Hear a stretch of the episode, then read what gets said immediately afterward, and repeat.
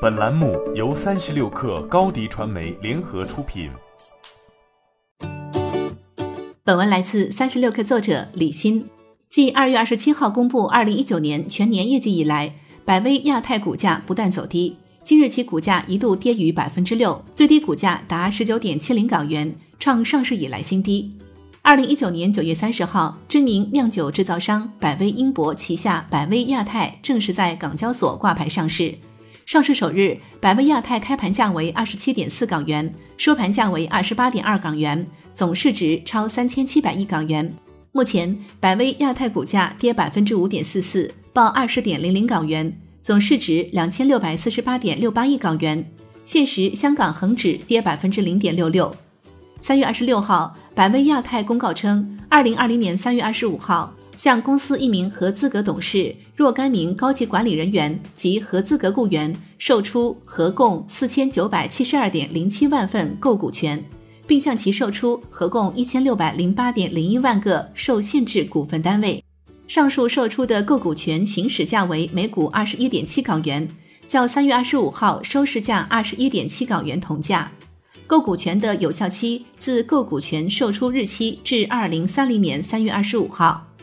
百威亚太上市后的首份年报显示，其在二零一九年录得收入六十五点四六亿美元，约合四百六十四亿人民币，同比微增百分之一点八。股权持有人应占溢利为八点九八亿美元，约合六十三亿人民币，同比下滑百分之六点二。一同下滑的还有公司的啤酒销量，同比降幅达百分之三。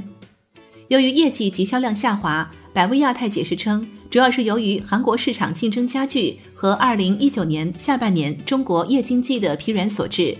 不过，部分韩国和中国市场的销量方面的下滑，也被印度及东南亚市场的增长所抵消。在新冠肺炎的影响下，百威亚太预计，二零二零前一到二月在中国市场的收入将同比减少约两点八五亿美元，约合二十亿人民币。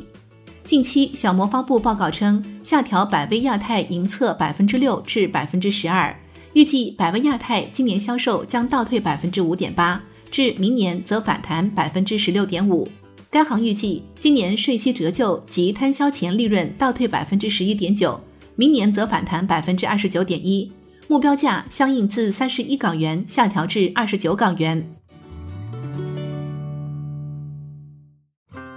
欢迎添加小小客微信 xs 三六 kr 加入三十六课粉丝群。